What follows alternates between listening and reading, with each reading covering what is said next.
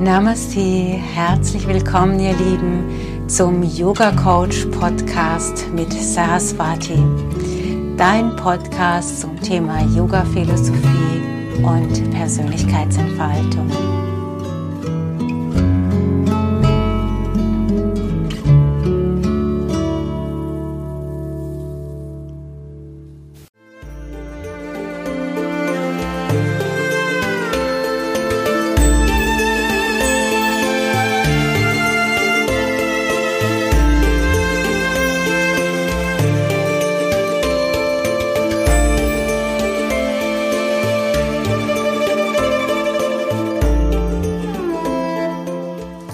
Herzlich willkommen zu einer neuen Folge von äh, Yoga Coach, unserem Podcast. Ähm, wir haben in der letzten Folge über Tantra geredet und reden heute über das Thema sexuelle Enthaltsamkeit. Ähm, wie das zusammenpasst, weiß ich noch nicht. Das finden wir zusammen raus. Und die Lösung hast du, Saraswati. Ne? Namaste, herzlich willkommen. Namaste, schön, dass du da bist, dass ihr da seid.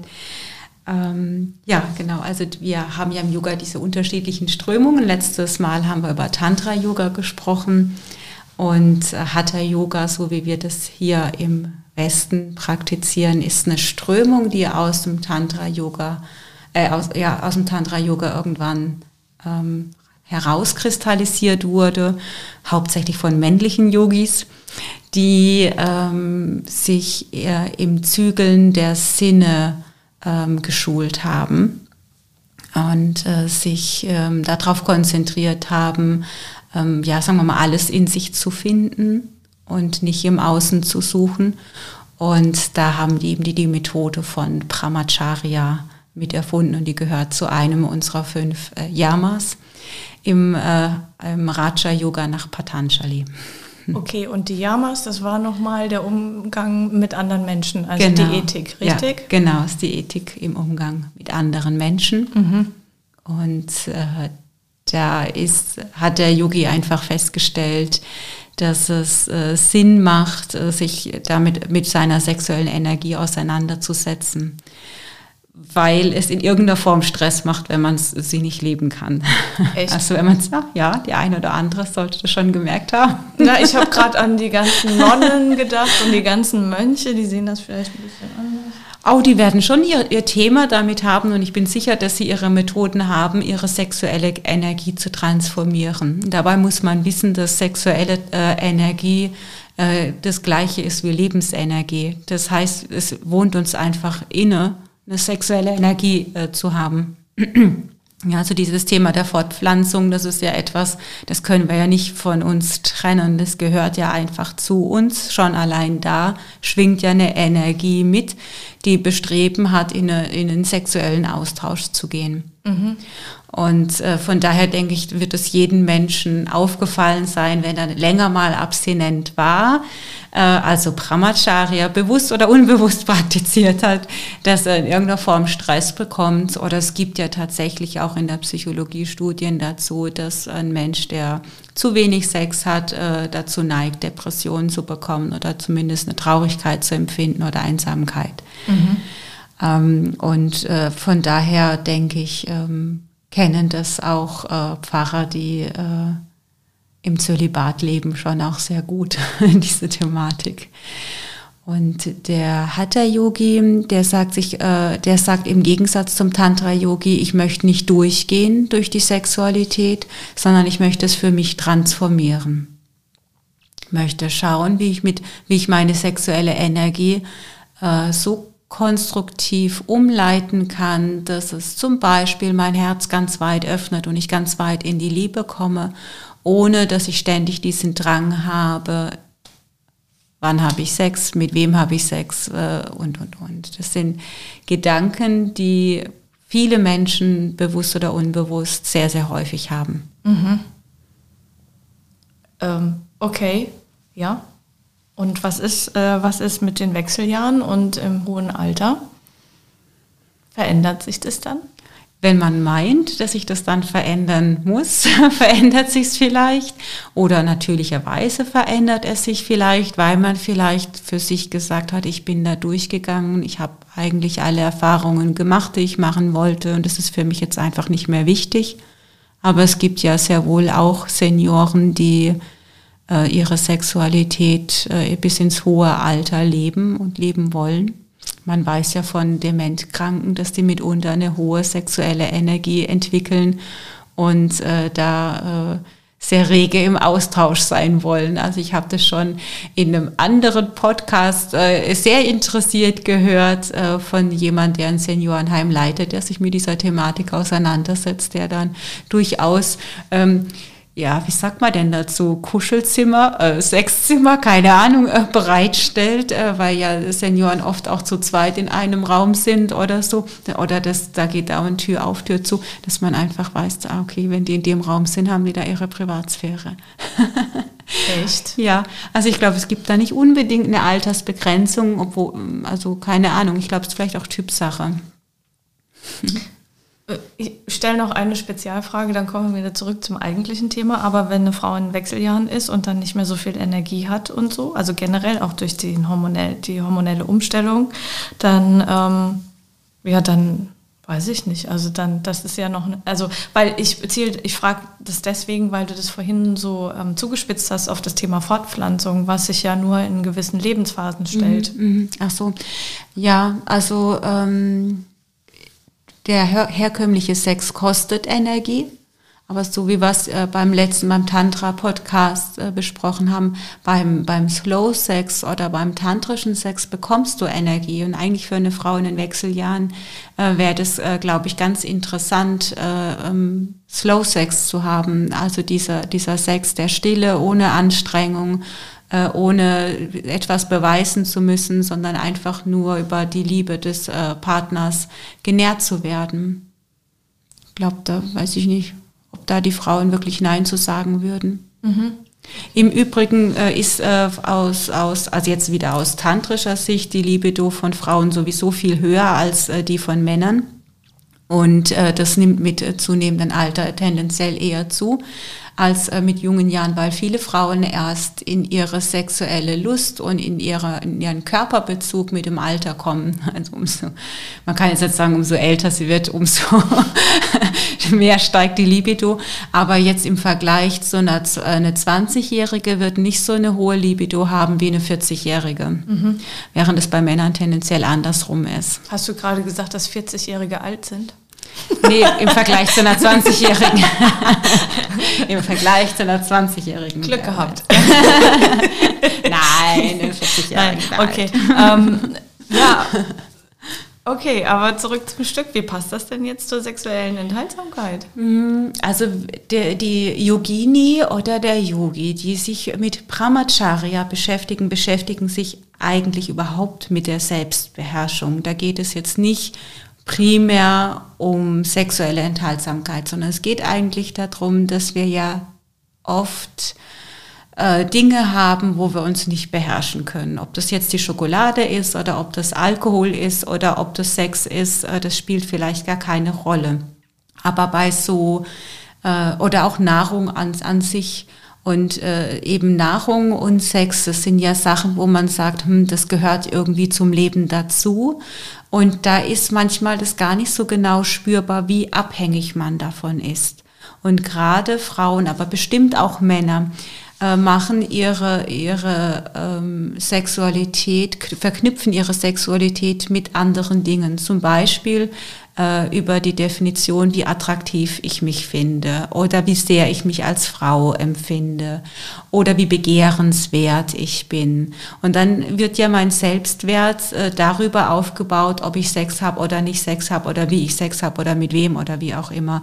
Und da die Yoginis und die Yogis sich ja immer mit Freiheit beschäftigen und damit beschäftigen, unabhängig zu sein, ähm, ist das schon auch ein Thema, das sich lohnt, genauer anzuschauen. Und du, du kannst es nur genauer anschauen, wenn du dir vornimmst zu sagen, okay, ich verzichte jetzt mal ganz bewusst mindestens ein Jahr auf Sex. Dann bin ich, habe ich dann weniger Energie und werde dann depressiv?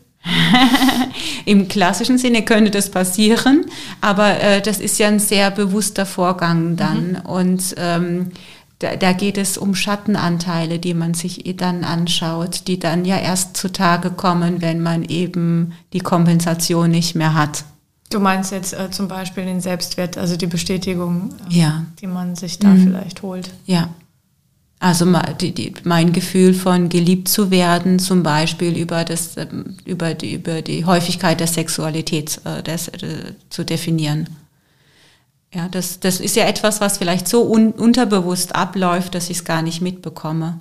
Ja. Aber dann bin ich an der Stelle ja nicht frei. Und wenn ich mal wirklich ein Jahr auf Sex verzichtet habe, äh, dann, dann weiß ich, wovon, wovon ich spreche, äh, was, dann weiß ich genau, äh, was ich geknüpft habe, welche Idee ich an meine Sexualität geknüpft habe, welche Abhängigkeiten ich dran geknüpft habe und kann die dann ganz bewusst auflösen über die Meditation, ähm, über die Auseinandersetzung mit der Grundthematik, die dahinter steht. Die einem dann in dieser Phase bewusst wird. Ja. Okay, und meditieren dann egal welche Meditation oder gibt es da spezielle? Also körperliche Meditationen sind natürlich immer gut dann Tantra, äh, Osho, Kundalini-Meditation, äh, Gehmeditation, äh, alles Mögliche, was mit dem Körper einfach zu tun hat, um diese sexuelle Energie äh, umzuleiten. Atemtechniken gehören dazu. Also man kann sich vorstellen, dass dann äh, umso weniger Sex ich habe, umso mehr ich mich darauf konzentriere, umso mehr häuft sich im Prinzip dieser positive Pol im Becken an. Also umso ähm, energiereicher werde ich da eigentlich, aber die Energie staut sich da ja dann, weil ich, wenn ich keinen Sex habe, dann kommt es ja nicht ins Fließen, dann staut die sich und dann kann es dazu führen, ah, jetzt habe ich nur noch Gedanken zum Thema Sex, wann habe ich das das nächste Mal, dann beeinträchtigt mich das ja auch in meiner Freiheit. Und dann würde ich über Atemtechniken schauen, dass ich die Energie, die sich im Becken angesammelt hat, nach oben ziehe, ins zum Beispiel Herzchakra oder durchs Energiesystem durch, mhm. damit ich wieder einen Ausgleich bekomme. Mhm.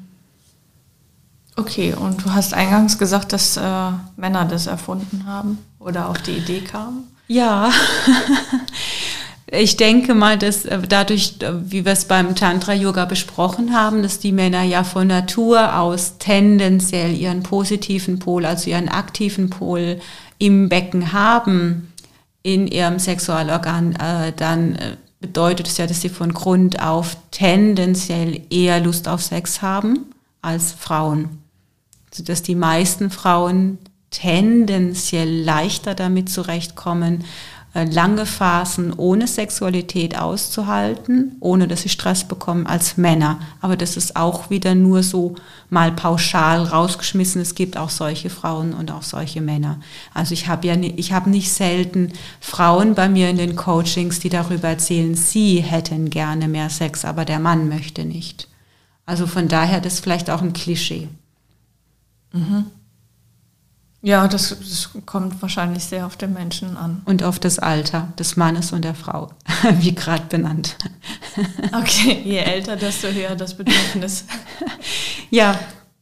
Mhm. Also ich denke, das Frau, ja, also wenn du wenn du mal äh, 50-jährige Frauen hörst, äh, also es gibt ja auch wirklich äh, berühmte Frauen, äh, so die dann so sagen, ja, jetzt habe ich das endlich für mich ablegen können, dauernd irgendwem gefallen zu müssen. Und jetzt konnte ich das endlich mal ablegen, mich irgendwie unzulänglich zu fühlen in meiner Körperlichkeit, in meinem Sein. Und dann fangen die erstmal richtig an, ihren Körper zu genießen und zu feiern. Und eine Frau, die ihren Körper feiert und genießt und die keine Hemmungen mehr hat und kein Gefühl mehr hat von wegen, oh, da ist ein Fettpolsterchen zu viel und da sind meine Brüste nicht perfekt genug. Ja, wenn die das mal abgelegt hat, dann geht die ja eine viel befreitere Sexualität, als das vielleicht so eine ganz junge Frau macht, die irgendwie voller Komplexe ist. Leider, leider bringt unsere Gesellschaft äh, tendenziell eher solche junge Frauen hervor, die nicht eins sind mit ihrem Körper. Logischerweise können die keine, keine lustvolle Sexualität leben. Mhm. Ja, stimmt. Und ich sage mal, eine 50-jährige Frau ist vielleicht schon äh, durch unterschiedliche Phasen in ihrem Leben durch den Prozess von Brahmacharya gegangen. Die hat es vielleicht gar nicht so benannt Aber die hat vielleicht äh, in einer Beziehung sogar auch gelebt, äh, in der keine, kein Sex gelebt wurde. Also hat sie sich schon damit auseinandergesetzt, wie fühlt sich das an und was habe ich da rein projiziert, was nicht gut war. Die hat das für sich vielleicht schon aufgelöst und ist da eigentlich einen zutiefst yogischen Prozess gegangen, ohne es zu merken.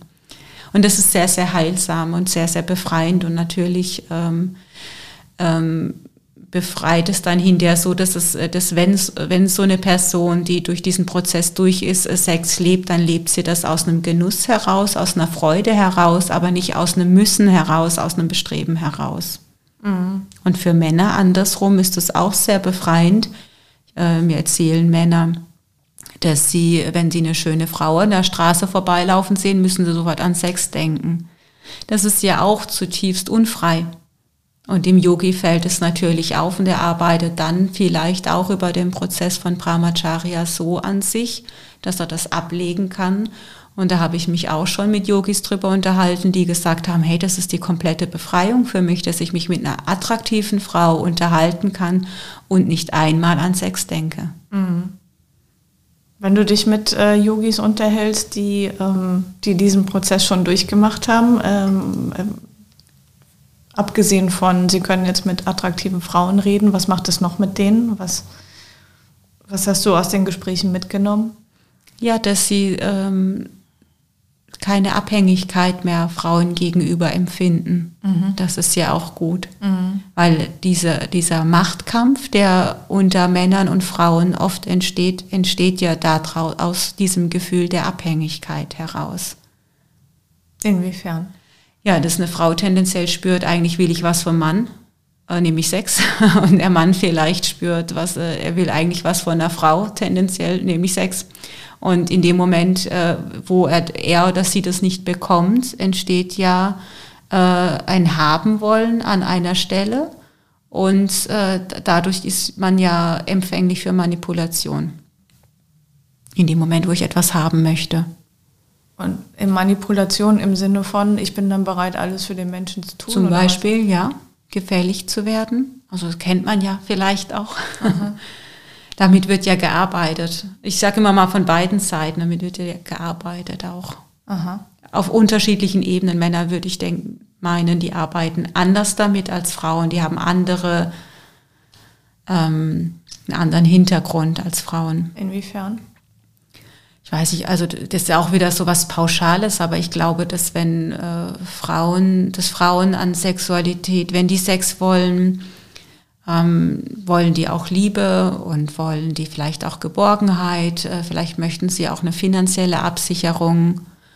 Äh, ich glaube, Männer möchten das nicht so. Männer möchten, möchten verknüpfen damit vielleicht Bestätigung ihrer Männlichkeit oder ihres Egos oder dass sie noch jung sind weiß ich nicht. Das ist jetzt so pauschal gesagt, das sind vielleicht Klischees, aber das äh, wär so, wären so Ideen, die ich damit verknüpfen würde. Und beides ist ja nicht gut. Ähm, wenn man das bei sich feststellt, wäre ja gut, wenn man da eine Möglichkeit hat, das aufzulösen. Und Brahmacharya bietet diese Möglichkeit.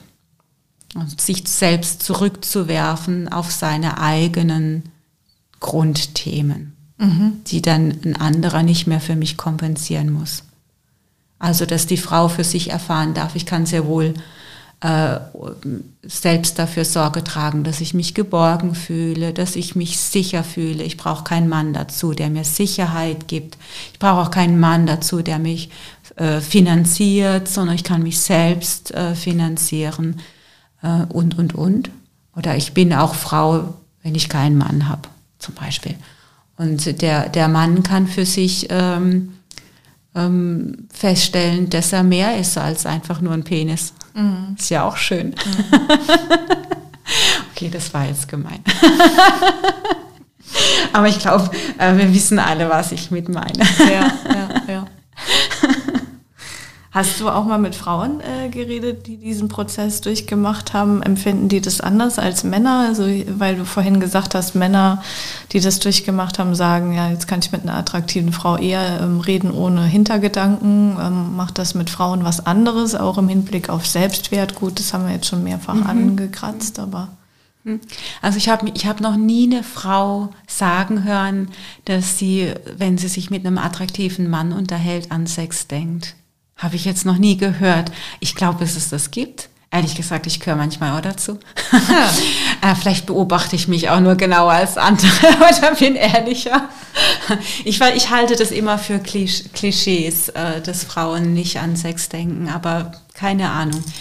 Ähm, aber ähm, ich kenne Frauen, die das schon sagen, dass sie ihre, ihr Frausein darüber definieren, ob sie Sex haben oder nicht, oder dass sie sich wirklich eher nur als Frau fühlen können, wenn sie sexuell bedient werden. Irgendwie, mhm. das, das ist für sie gekoppelt, mhm. Frau sein, weil sie sich sonst im restlichen Alltag eher als Neutrum fühlen äh, ja, so im Berufsleben werden wir vielleicht auch oft da reingedrängt und das Thema der Gleichberechtigung in der Schule geht eigentlich auch in die Richtung, dass wir dahingehend äh, erzogen werden, uns als neutral zu fühlen, weder als Mann noch als Frau.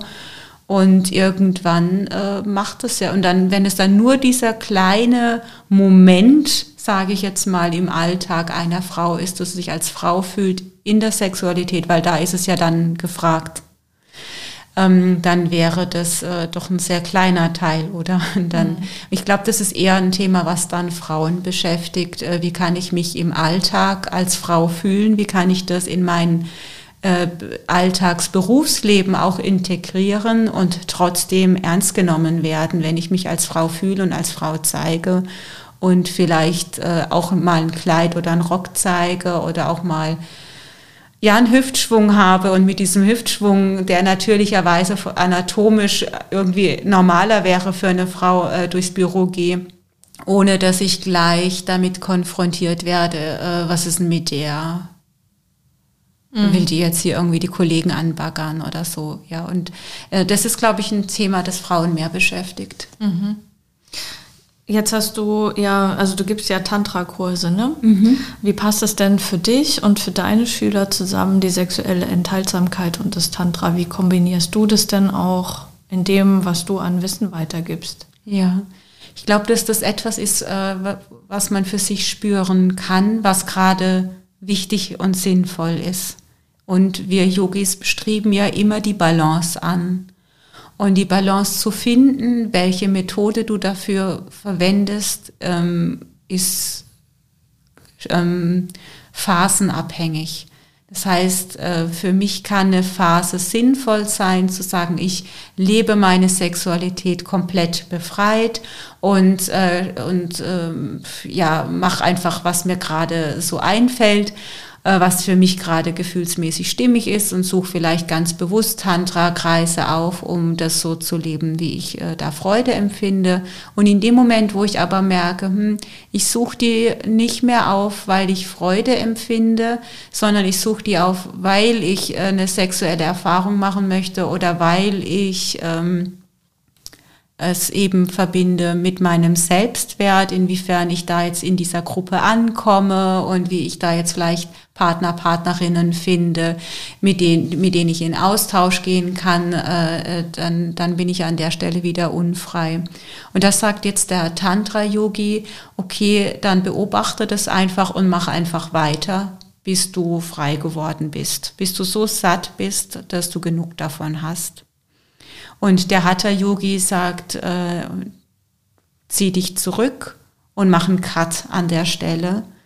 Äh, geh von, von 100 Mal auf Null und äh, geh nach innen und setz dich damit auseinander, warum du dich so verhältst, wie du dich verhältst oder was du damit verbindest. Das sind einfach unterschiedliche Ansätze ähm, und ich selbst habe beides praktiziert. Also ich kenne beide Varianten und ähm, kann jetzt nicht sagen, das eine ist besser oder schlechter. Für mich sind beide Varianten extrem wichtig gewesen für meine Persönlichkeitsentwicklung. Mhm.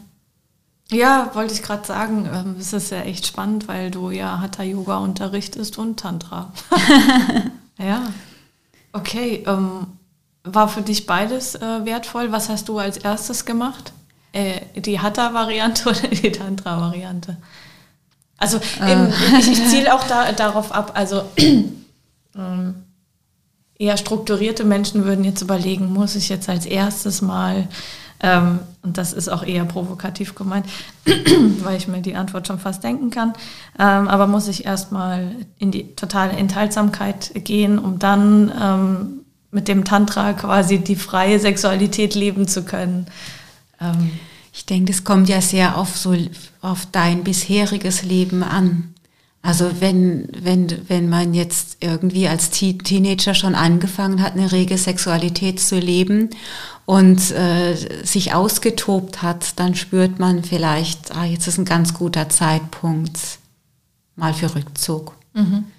Und wenn ich irgendwie aus einem strengen Elternhaus komme und irgendwie total verklemmt durchs Leben gehe und irgendwie einen, einen Partner hatte und nur mit einem Partner irgendwie Sex hatte und über viele Jahre in dieser Beziehung war, und das vielleicht so eine gesellschaftliche Form von Sexualität war, die dich äh, nicht erfüllt hat, dann ist es doch vielleicht ganz gut zu sagen, okay, jetzt schmeiße ich mich mal in so einen Tantra-Kreis rein und tob mich mal aus und probiere mich mal aus und äh, lerne mich überhaupt mal auf dieser Ebene kennen äh, und fühlen. Mhm. Ich kann, glaube ich, schwer von jemandem erwarten, Brahmacharya zu leben, der noch nie Sexualität richtig gelebt hat. Ja, ich glaube, das macht äh, vielleicht das Leben von einem Facher auch schwierig oder vielleicht auch leicht. Ich weiß es nicht. Ja, ja wenn man noch nie, wenn man vielleicht noch nie sexuelle Erfahrungen gemacht hat und äh, darauf verzichtet, dann weiß man ja nicht, worauf man verzichtet. Ähm, dann ist zwar diese Frage immer irgendwie offen, aber vielleicht vermisst man dann auch nichts. Aber ich stelle es mir schwierig vor. Mm, das stimmt. Wie funktioniert das eigentlich? Also normalerweise, wenn, wenn, wenn du Regelbetrieb hast jetzt im Yoga-Institut, dann ruft man bei dir an und sagt, äh, ich würde gern Yoga machen und dann äh, gehst du ja mit den Anrufern das auch so ein bisschen durch, in welche Richtung wollen die ne? oder mhm. was brauchen die, brauchen die mehr die Meditation, dann eher ne, so, oder ruhiger und oder eher Power ähm, Yoga und so weiter. Äh, Gibt es auch Leute, die anrufen oder die auch in Coachings bei dir sitzen und, ähm, und mit denen du dann auch äh, gucken musst, gehen die jetzt eher, empfiehlst du jetzt eher Tantra oder empfiehlst du jetzt eher die Enthaltsamkeit? Hast du sowas auch? Also noch nie, noch, ich habe noch nie jemand, der mich angerufen hat und nach einem Yogakurs gefragt hat, gesagt, ach du, das ist doch alles nichts für dich, komm mal zu mir zum Tantra. Nein, das meinte ich nicht, das meinte ich nee, nicht. Ich weiß. Aber stell mir das gerade vor, das wäre gut. Was willst du eigentlich jetzt mit diesem Anruf? Ähm, nee, eigentlich, äh, ähm, das äh, habe ich noch nie von außen empfehlen müssen, weil wenn ich jetzt hier im Coaching mit jemand zu tun habe, der aus einer Beziehung kommt, die, die unbefriedigend war, dann ergibt sich das aus dem Gespräch von ganz alleine zu schauen, guck mal, geh mal in deine Sinnlichkeit. Mhm. Erstmal vielleicht für dich alleine, was bedeutet für dich Sinnlichkeit eigentlich? Und das ist übrigens bei Brahmacharya das Interessante. Es bedeutet ja nicht, dass ich äh, die sexuelle, sexuelle Energie unterdrücke, weil das würde bedeuten, ich unterdrücke meine Lebensenergie.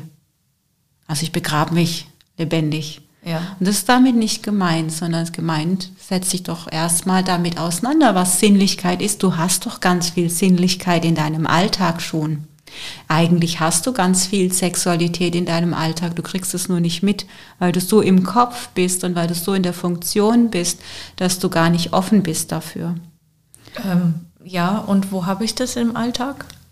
Unter der Dusche, Wasser auf der Haut finde ich ein extrem sinnliches eine extrem sinnliche Erfahrung. Aber unter der Dusche nehmen die meisten das nicht wahr.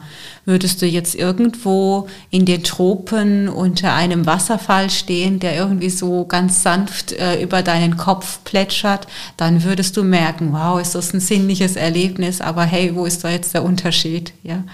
Ähm, wir haben uns an das eine einfach nur sehr gewöhnt. Gut, die Atmosphäre ist vielleicht ein bisschen eine andere, aber im Prinzip das sinnliche Erleben bleibt ja gleich. Ähm, also oder auch nackt schwimmen zu gehen. Ich, also ich liebe es, nach der Sauna nackt schwimmen zu gehen. Das ist ein ganz anderes Körpergefühl, als wenn du im Bikini irgendwie im Wasser blubberst. Also das ist ein sinnliches Erlebnis.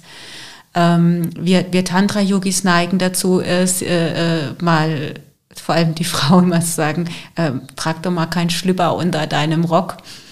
Und dann spür mal, was der Wind macht. Ja, das ist ein sinnliches Erlebnis mit dem Wind. Äh, weil auf dem Gesicht spürst du es ja nicht mehr, weil du hast es im Alltag immer. Auch das wäre ein sinnlich, eine sinnliche Erfahrung, aber du, du nimmst es leichter wahr, wenn du, wenn du natürlich äh, Wind auf Körperstellen spürst, auf denen du, auf denen du sonst keinen Wind hast. Ja, daher kommt es. Ähm, in dem Moment, wo du etwas isst, das ist eine zutiefst sinnliche Erfahrung. Aber wenn du jetzt mit Kleidung am Tisch sitzt und isst, dann wirst du es nicht wahrnehmen. Also sagt der Tantra-Yogi, zieh dich aus, mach dir dein Essen schön, verbinde dir die Augen und isst dann mal. Und dann, dann probier mal, du wirst merken, das Essen, das Essen ist eine sinnliche Erfahrung. Einfach durch die Veränderung der Umstände wirst du merken, ah, jetzt weiß ich, was damit gemeint ist. Mhm. Und so äh, kommst du in eine sexuelle Verbindung mit der Natur. Mhm. Oder auch mit dir selbst. Und wenn du das gelebt hast, dann bist du reif, das vielleicht äh, mit jemand anderem zu leben, aber dann bist du ja frei, weil du kannst jederzeit wieder dich zurückziehen und das mit dir alleine praktizieren. Von daher würde ich jetzt nicht empfehlen, mach so oder so, sondern ich glaube, ähm, der Weg ist äh, für beide eigentlich der gleiche. Und wenn ich dann durch den Prozess durch bin? Bist du frei? dann dann, dann mache ich mit den anderen, wie viel? Vier, vier Ahimsas? Yamas? Yamas. Ach so, mit den, mit den anderen Yamas, Yamas weiter. Ja. Ähm, die, die, die anderen Yamas ähm, gehören da immer mit rein. Also das Ahimsa, das wir besprochen haben, dieses Nicht-Verletzen ist auch wichtig im, im Brahmacharya. Wenn ich äh, zum Beispiel sage, ja, lebe die, die sexuelle Energie mit dir selbst äh, und es geht um Selbstberührung, äh, dann hat die Selbstberührung ähm, entweder etwas ganz Liebevolles oder wenn es, wenn es zielorientiert ist, äh, nämlich weil ich einen Orgasmus haben möchte, dann kann das auch gegen Ahimsa zum Beispiel verletzen. Also es eigentlich Selbstverletzung ist, äh, weil ich jetzt eigentlich nur äh, Energie abbauen möchte oder äh, aus ähm, ja, anderen Gründen diesen Orgasmus jetzt haben möchte und dann hat es aber nichts Liebevolles mit mir. Also schaue ich auch da, ist das in Ahimsa oder ähm, Satya, die Wahrheit, die wir schon besprochen haben, kann ich auch auf Brahmacharya beziehen, mich mit meiner Wahrheit auseinanderzusetzen. Ah, ich war gar nicht frei in meiner Sexualität. Und jetzt mache ich mich auf den Weg dorthin. Mhm. Die Wahrheit ist, ich habe Sex nur gelebt, um meinen Selbstwert zu pushen, aber nicht, um in eine sinnliche Erfahrung und in den Austausch mit jemand anderen zu gehen. Also fließt es da mit rein. Asteia haben wir noch nicht bespro besprochen, das Nicht-Stehlen. Wie passt denn das dazu? Ja, das passt definitiv auch dazu. Ja, also ich kann, könnte ja den Mann einer anderen stehlen. oder ein Mann äh, oder die Frau einer anderen oder eines anderen stehlen. Ja, also das, äh, oder ich könnte hm, Wissen von jemand anderen, Ideen, Geschäftsideen, ähm, spirituelle Inputs äh, von jemandem stehlen ähm, und so weiter. Mhm. Gegenstände, materielles. Und äh, das, äh, da, das möchte der Yogi natürlich auch nicht, dieses Stehlen. Und das würde auch immer im Praktizieren mit Brahmacharya mit einfließen. Mhm. Ich stehle mir auch nicht, ich, äh, ich stehle auch nicht die Zeit eines anderen. Beim Sex. Wenn ja, das sage ich jetzt mal durch, ähm, äh, äh, durch äh, Energie ziehen, durch das Wiederholen immer und immer der gleichen Themen zum Beispiel. Äh, was ich mich gerade frage, ähm, ich bin, ich springe jetzt ein bisschen, aber es kommt mir gerade. Ähm, du hast es ganz am Anfang gesagt, dass, ähm, dass die sexuelle Energie viel mit Lebensenergie zu tun hat, richtig? Es ist die gleiche Energie. Ja, und, ähm, und kann ich diese Lebensenergie auch noch durch was anderes nähern eigentlich? Eben durch die Sinneserfahrungen, Ja. durch Hatha Yoga, wo du ja da bezielt drauf äh, schaust, dass deine Nadis, die Energiebahnen gereinigt werden, damit eben diese Lebensenergie, Prana, wie wir es auch nennen, äh, leichter durch diese Energiebahnen fließen kann im Energiekörper. Äh, durch die Atemtechniken im Yoga machen wir dasselbe. Ähm, durch gesunde sattwische Nahrung, wie wir sagen. Also sattwisch bedeutet rein, unbehandelt, keine Gifte, ähm, möglichst im Urzustand, nicht aufgewärmt, im, im Ursprung lebendig, nicht tot. Solche Sachen. Dann natürlich die Luft wäre schön, wenn die rein wäre, wenn die gut wäre. Das ist ja auch Lebensenergie, die wir über die Luft aufnehmen, über den Atem. Meinst du mit gut und rein, ähm, wenn ich im Wald stehe? So ganz Genau, ist profan, eine andere nicht Luft. der BSF. Genau. ja, Mal haben wir aber in Ludwigshafen eine ganz schlechte Energie. auch nicht nur in Ludwigshafen. Ja, aber hier schon so extrem mit, den, mit der Skyline von der B. Nee, egal. Ich weiß nicht, ob die, also ich meine, würdest du die jetzt fragen, würden die sagen, wieso, wir haben Filter, wir sorgen dafür, dass die Luft rein ist, alles gut. Wenn du die Ja. äh, Politik fragst, würdest du sagen, ja, wieso, ja, ist klar, ist, wir wissen das, aber dürfen halt die Leute nicht so viel Auto fahren. Okay, ziehen wir in den Wald. Ziehen wir halt. Ja. Und dann haben wir bei den Yamas ja noch das fünfte Yama, das Aparigraha. Gehört auch dazu, das Nicht-Annehmen von Geschenken, die Unbestechlichkeit. Und das ist im Zusammenhang mit Brahmacharya natürlich auch wichtig. Wieso? Ja, wenn ich äh, mich, äh, wenn ich bestechlich bin, äh, weil ich eigentlich äh, scharf auf den Rock meiner Sekretärin bin, äh, dann ist das ungünstig, wenn ich der Chef bin, oder? Schon. ähm, also da gibt es ja ganz viele Abhängigkeiten und auch da würde der Yogi schauen, unbestechlich zu bleiben, bei sich, also sich treu zu bleiben. Da sind wir aber wieder bei Manipulation im Prinzip, ne? Sich nicht manipulieren lassen und seinen Weg gehen. Oder? Ja, genau. Läuft immer wieder aufs Gleiche. Es läuft raus. das Gleiche drauf raus, deswegen kann man sagen, diese das sind nicht getrennt voneinander zu betrachten, sondern das eine fließt in das andere. Wir könnten jetzt immer auch die Beispiele umdrehen und für was anderes in Bezug nehmen. Ich glaube, das äh, macht Sinn, äh, sich eins dieser Worte mal aus, rauszunehmen und mit diesem einen Wort zu arbeiten und zu sagen, ah, jetzt haben mich von diesen fünf Yamas irgendwie, hat mich jetzt Brahmacharya zum Beispiel am meisten angesprochen. Dann würde ich mir jetzt als Yogini Brahmacharya rausnehmen und gucken, okay, wie ist meine Sexualität heute? Bin ich glücklich und zufrieden damit? Selbst wenn ich glücklich und zufrieden damit bin, äh, dann schaue ich mal, okay, ich verzichte mal einen Monat auf Sexualität und guck mal, was passiert dann. Wie reagiert mein Partner, meine Partnerin auf diese Message? Was passiert in meiner Beziehung damit? Ist meine Beziehung davon abhängig, ob ich sexuell zur Verfügung stehe oder nicht? Und was passiert, wenn ich nicht mehr sexuell zur Verfügung stehe? Für nur einen Monat oder zwei oder keine Ahnung wie lang. Äh, Und was passiert dann auch mit mir?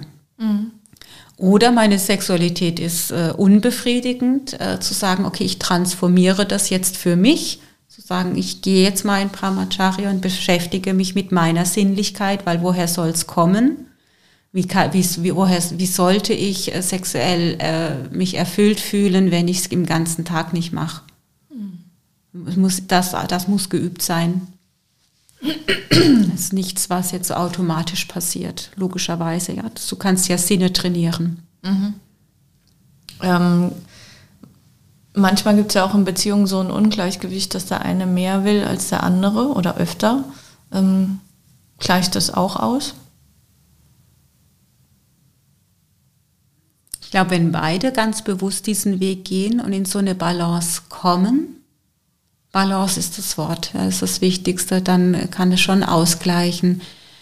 Es ist meistens so, ich weiß nicht, also klar, bei mir im Coaching landen natürlich nur Paare, die dieses Ungleichgewicht haben. Der eine will, der andere will nicht. So, was machst du denn jetzt damit? Das ist ja eigentlich äh, so ein Grundsatzthema, das ja eigentlich fast alle Paare haben, glaube ich. Ähm, ja, da kann, für, kann das sinnvoll sein zu sagen, lass uns erstmal beide Brahmacharya leben, damit die Person, die nicht so eine hohe äh, Libido hat, äh, sich mal ausruhen kann, nicht permanent unter diesen Druck gesetzt wird, wann geht's wieder, wann machen wir wieder und warum willst du denn nicht und es nervt mich und du stresst mich und so. Und der andere die Möglichkeit hat, äh, den, mal loszulassen von dem Partner mit seinem Wollen, mhm. sondern dahinter zu schauen.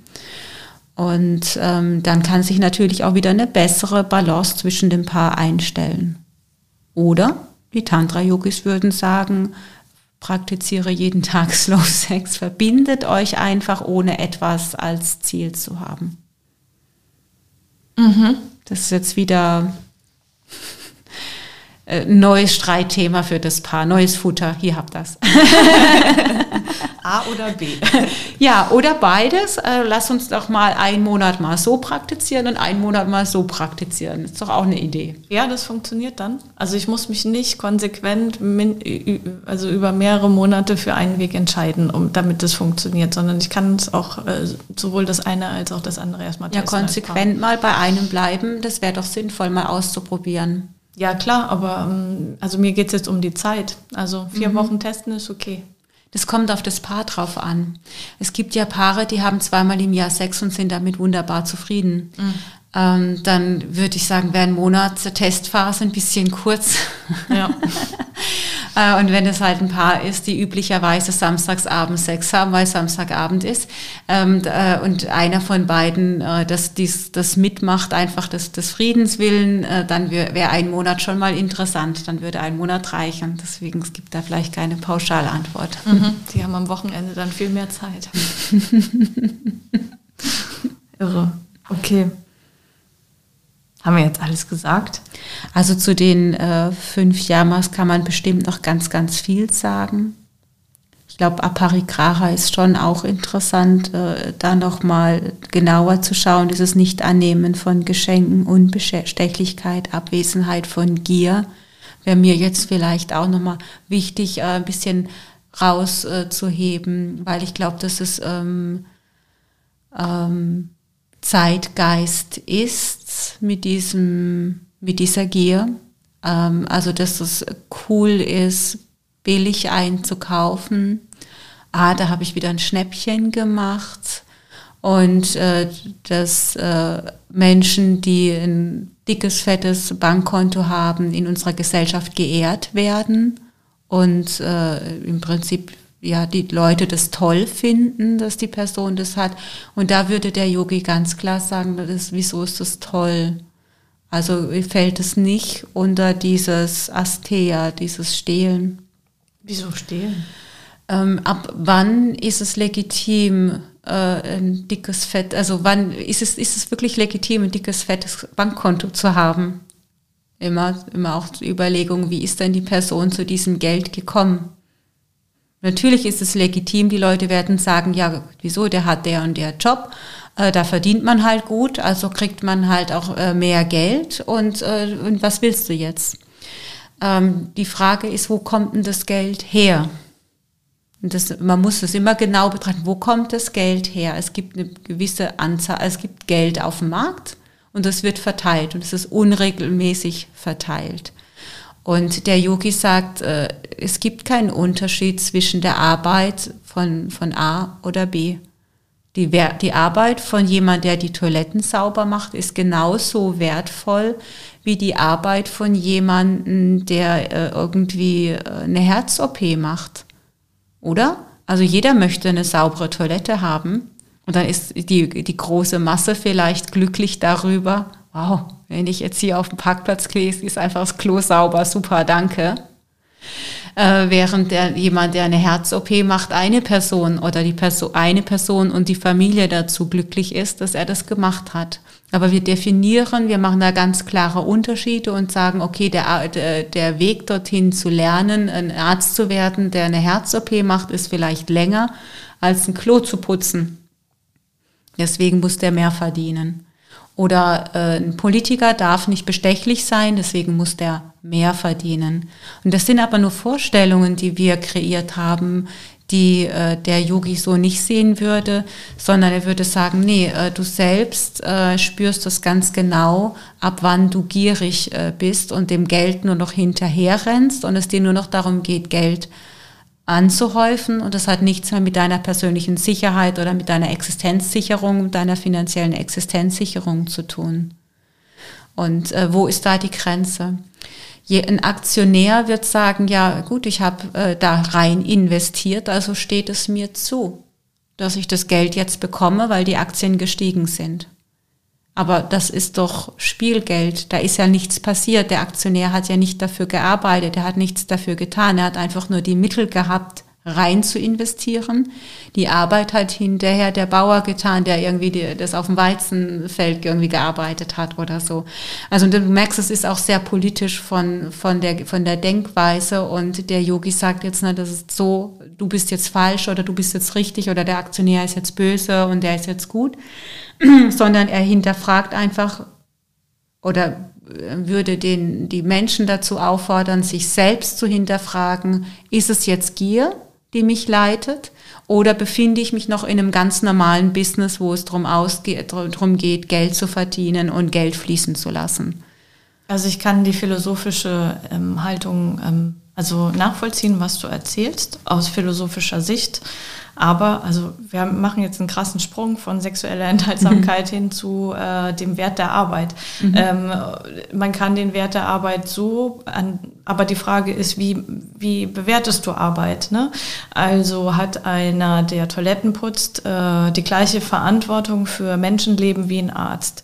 Ähm, hat einer, also Beispiel, ähm, jemand, der mittlere Reife macht und dann Sachbearbeiter wird. Ja? Mhm. Klassisches Beispiel.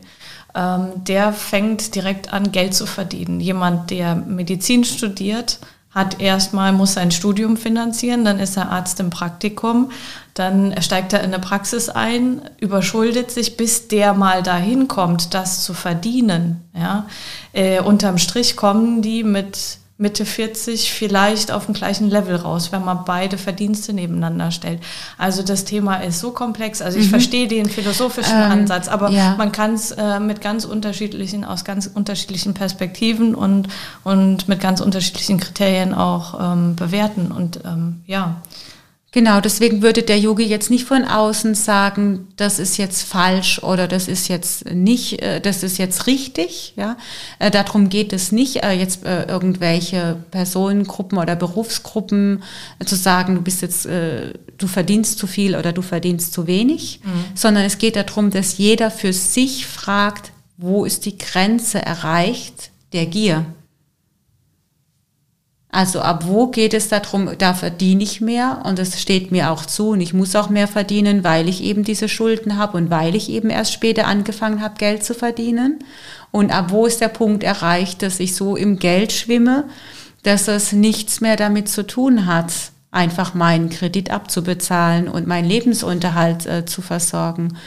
Und äh, der Yogi fragt nicht danach, was du verdient hast, sondern er fragt danach, was sind die Bedürfnisse der Menschen an sich und die verändern sich ja nicht. Ob du den Beruf hast oder den hast, das Bedürfnis eines Menschen ist immer eine, eine finanzielle Grundlage, mit der er äh, leben kann. Existenzsicherung.